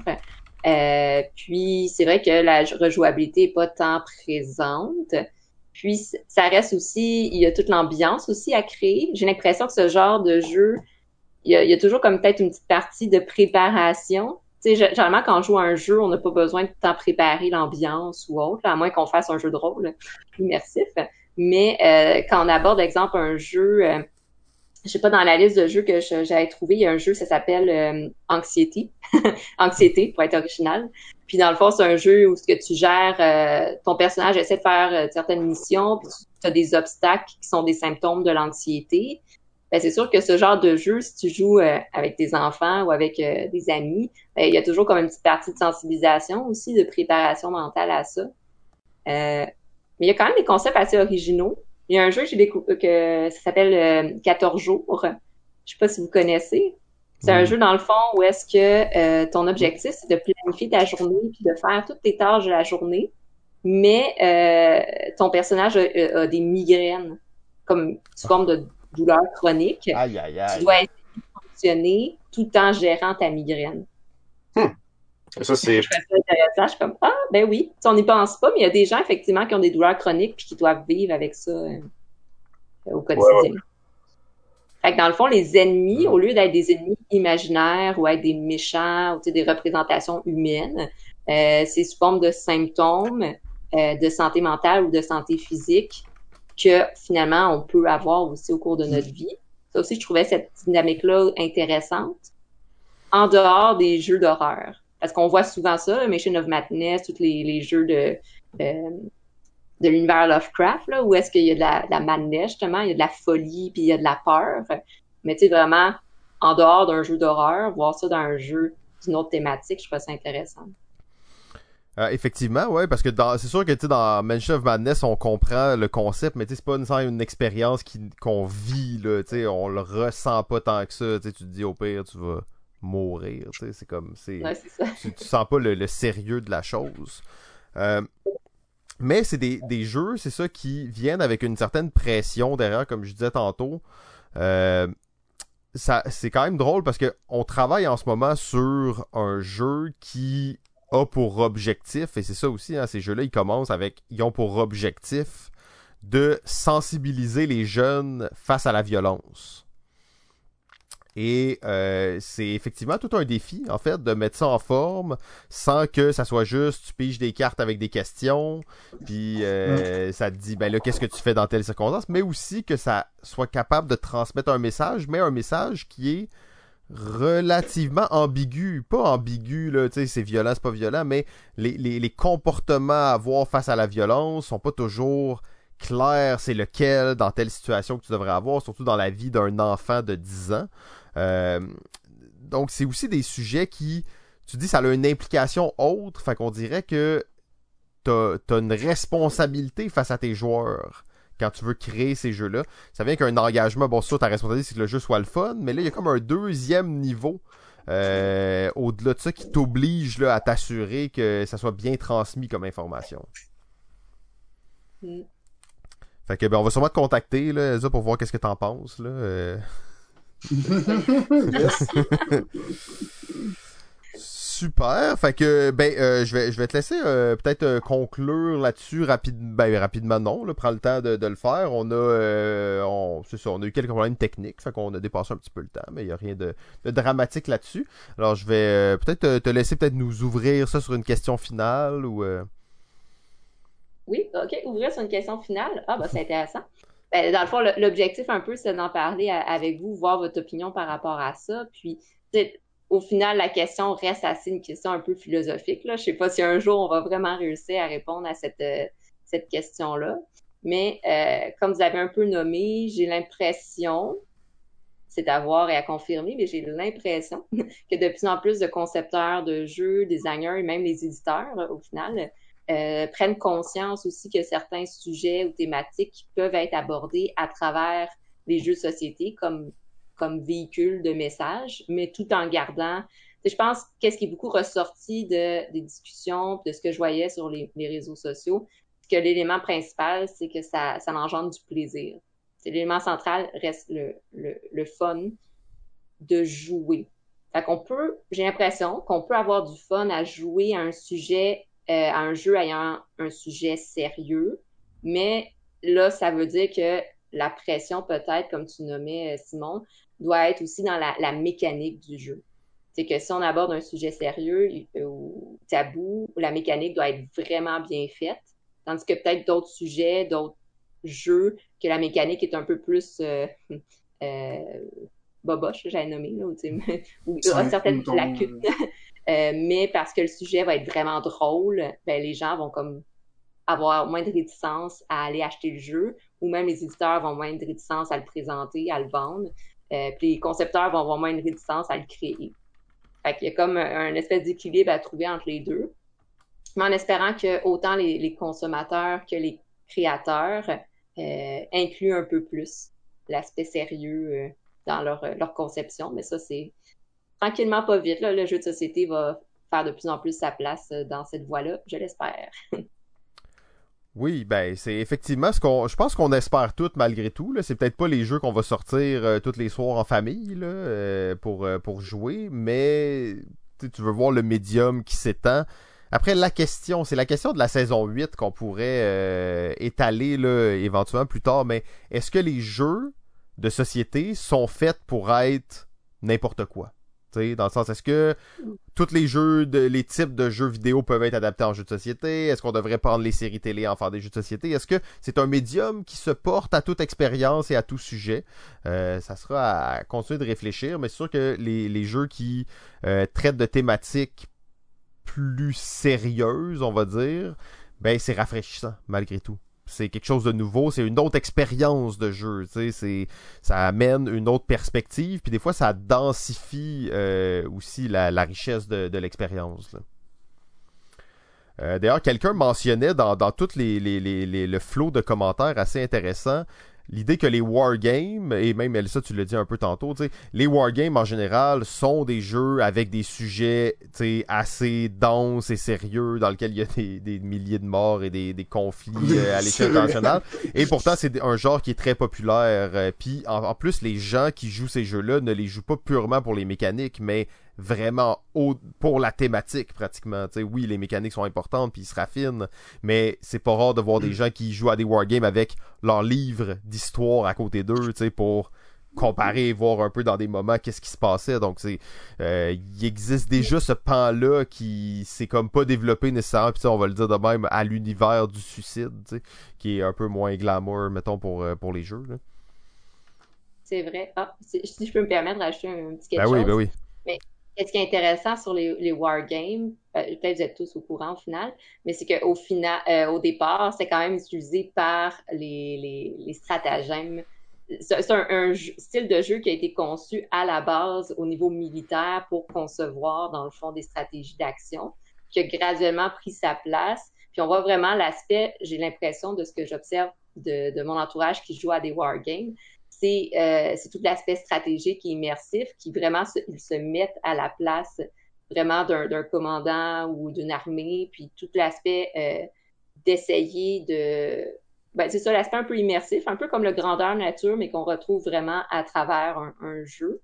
Ce qui fait en sorte que le, le matériel en tant que tel est moins important, mais c'est vraiment plus l'immersion personnelle dans le style du jeu. Ça, c'est vraiment un style de jeu que, je ne joue pas, mais que j'adore apprendre par rapport à ça pour tout ce qui est l'aspect euh, euh personnel, puis toute l'implication émotionnelle et euh, cognitive des joueurs. C'est super intéressant. C'est vrai, effectivement. On dirait, vu que tu pars du réel puis tu vas dans le jeu, ça te donne. T'es es plus. T'es émotionnellement engagé puis intellectuellement engagé à plus grande échelle. On parlait des jeux de politique tantôt. C'est un peu le, même genre de situation, en fait. Là. Mm-hmm. Super. Ben, euh, Elsa, merci beaucoup de t'être joint à nous et euh, d'avoir amené un sujet si joyeux euh, pour le party, Beach Party de fin de saison. N'hésitez pas là, à aller suivre Elsa sur, ben, sur tous les réseaux, hein, Facebook, YouTube, YouTube, Facebook, YouTube, Instagram, j'imagine. Ouais, Super. Ben, ben merci. Excuse. Non, non, c'est ça. Vas-y, vas-y. Ben, et voilà, ben, j'allais dire ben, retourner de merci. Merci à toi, Simon, de m'avoir invité. C'est vraiment euh, c'est fun. Puis je suis bien contente d'avoir parlé de ce sujet-là avec vous. Genre, ça c'est très stimulant cognitivement. Puis là, j'ai retenu plein de noms de, de jeux que j'allais explorer. Fait que j'ai bien hâte. Super. Donc, ben, on se reparle euh, très prochainement. Super. Bye bye. Bye. bye. Ok, alors euh, ben merci beaucoup, c'était vraiment cool hein, de parler des fois. C'est ça qui est le fun de ces épisodes-là, c'est qu'on peut vraiment varier les sujets, avoir des gens qui viennent de d'autres horizons, puis partager vraiment les, connaissances mm. avec nous. Mais tu vois, c'est un sujet super intéressant, mais j'aurais pas pensé l'amener. Je, en réfléchissant à mes sujets, c'est pas un sujet que j'ai pensé, mais pourtant, je suis comme, ben, il y a plein de choses à dire là-dessus. effectivement, puis on a juste vraiment là, gratté la surface de ce sujet. On le sait là, que c'est sans fin, puis qu'on pourrait décortiquer ça en plein d'affaires. Puis dans le chat, d'ailleurs, il y avait beaucoup de gens qui parlaient de... Là, nous, on parlait un peu de... De, de, de, sujets plus tabous et tout ça, mais il y a eu plein de commentaires sur, euh, sur euh, le concept de de sujets non appropriés, euh, de, de problèmes culturels, de jeux qui vieillissent mal, de mauvaises, là, on va dire, mettons, d'hypersexualisation de la femme, qui est un sujet qu'on qui, qui est là depuis longtemps, là, mais toute ces, cette autre branche qui est comme le, le politically correct des jeux de société en ce moment, on va mettre un totem sur un jeu d'Amérindien, mais là, c'est pas le bon totem, fait que là, c'est pas respectueux envers la culture à ce niveau-là, donc ça, c'est tout aussi un autre pan complètement du jeu, euh, auquel le jeu de société sera de plus en plus soumis dans les prochaines années. En fait, le jeu vidéo est soumis à ça depuis longtemps. C'est déjà des, des mm. sujets qu'on a, mais là, c'est de plus en plus fort. Et dans les jeux euh, de société, ben, ça va venir, de, ça va être de plus en plus présent.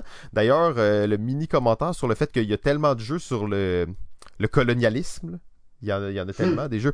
mais tu sais, au final, c'est un sujet excessivement choquant, tu sais, quand on y pense, en tout cas pour certaines personnes. Fait que, bah, c'est ça. Donc, c'est toutes des, des, choses à continuer de réfléchir et à continuer d'évaluer. Puis, euh, c'est ça, t'as as raison, puisqu'on est dans cette mentalité d'essayer de, de voir où on, on dépasse, puis de, de, retourner à un truc plus euh, raisonnable. Mais, euh, tu sais, il faut dire que même, euh, là, on parlait de le studio au début, tu sais, mais même les premières éditions de studio ont été censurées. Il, y a des, il, y a des, cartes qui ont dû être enlevées parce que c'était trop sensible. Fait que, oui, on peut aller dans n'importe quelle direction, mais tu vois qu'il y a encore des, des, des, des sujets, là, c'est comme... Truc. Eh, tu parles de bébé, là, fais attention, parce que, en tout cas, il y a une coupe de cartes qui a été censurée, fait qu'il faut quand même dire qu'il y a, il y a de la censure un peu partout, parce que n'importe quel jeu dans ce genre-là va faire attention à certaines choses là, qui peuvent se faire reprocher.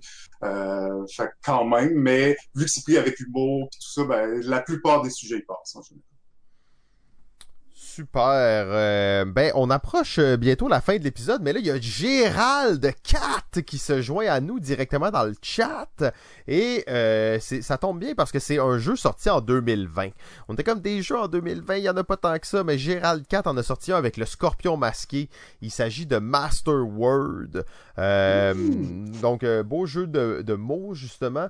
J'avoue que au début, ce jeu-là, -là, j'étais assez réticent.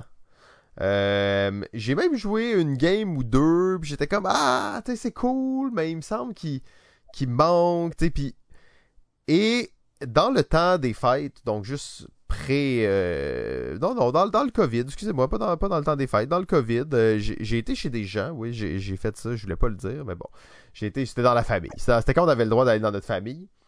Et en fait, ça l'a très bien fonctionné euh, dans la famille. Donc Master Word, c'est quoi? C'est un jeu euh, dans lequel on va essayer de deviner un mot, euh, un mot maître, à la manière un peu du Mastermind.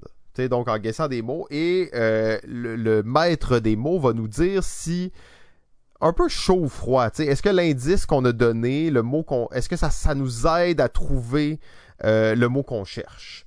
Donc là, mettons, le mot qu'on cherche, c'est chien. C'est un mot quand même facile, mais des fois ça n'a pas rapport.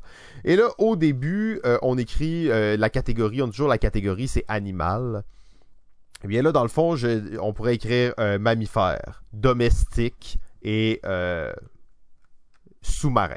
Marin, marin, marin. Et là, dans le fond, on a mis les trois réponses comme ça. Et le maître mot va mettre des petits pouces à côté de la rangée en nous disant combien de mots nous aide à trouver notre indice. Combien de mots matchent avec notre indice? Donc, dans notre cas, ça serait mammifère et domestique, ça serait bon, et marin, non.